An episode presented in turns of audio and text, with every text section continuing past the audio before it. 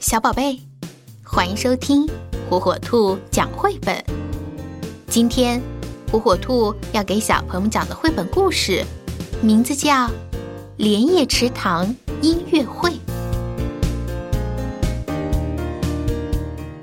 盛夏的午后，翠迪正觉得无聊，忽然，一段动听的音乐随风飘来，真是太美妙了。翠迪欢欣雀跃，连魔法龙也合着节拍摇摆起来。谁在演奏？翠迪刚这么想，魔法龙已经像旋风一样飞出窗外，穿过向日葵花田，朝音乐响起的地方飞去。砰！翠迪和魔法龙从天而降。把正在排练的乐手们吓得目瞪口呆，可是指挥家蟋蟀先生却一点儿也不在意，他正为小提琴手螳螂先生的缺席发愁呢。尽管非常担心，蟋蟀先生还是决定继续排练。青蛙敲响龟壳鼓，蜥蜴吹起花朵小号。著名的蟾蜍合唱团在低声伴唱。蟋蟀先生把指挥棒指向水里，红鲤鱼顿时吐出晶莹的泡泡，扑噜噜，扑噜噜。指挥棒又指向了小提琴手，小提琴手的位置上空荡荡的。蟋蟀先生急得直挠头。翠笛。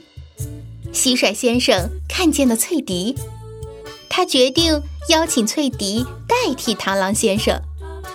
翠笛从没拉过小提琴，连连摆手。魔法龙早就跃跃欲试，旋转起来。一把金灿灿的魔幻提琴出现在舞台，翠笛奏出的音符像木屑一样往下掉，声音刺耳极了。乐手们全都捧腹大笑。为了保证演出，蟋蟀先生决心将翠笛训练成为优秀的小提琴手。可翠笛能学会吗？夜幕降临，莲叶舞台被萤火虫照得通亮，乐手忙着调试乐器，紧张地为演出做准备。动物们纷纷赶来。大家十分期待这场盛大的夏季音乐会。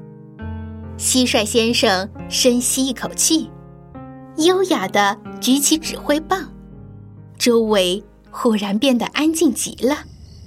翠笛兴奋地微微颤抖，青蛙击鼓，蟾蜍哼唱，蜥蜴奏出激昂的旋律。接着，指挥棒。转向翠笛，翠笛带着魔幻提琴来到舞台中央，独奏开始了。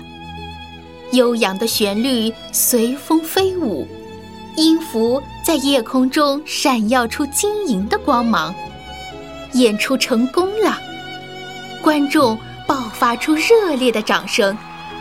蟋蟀先生跳到舞台的最前边，向观众们。深深地鞠了一躬，他激动地和翠笛握手，并且向魔幻提琴点头致谢。大家欢呼庆贺，久久不愿离去。夜深了，翠笛和魔法龙依依不舍地回到家，伴着悠扬的旋律，魔法龙轻轻地摇着，翠笛。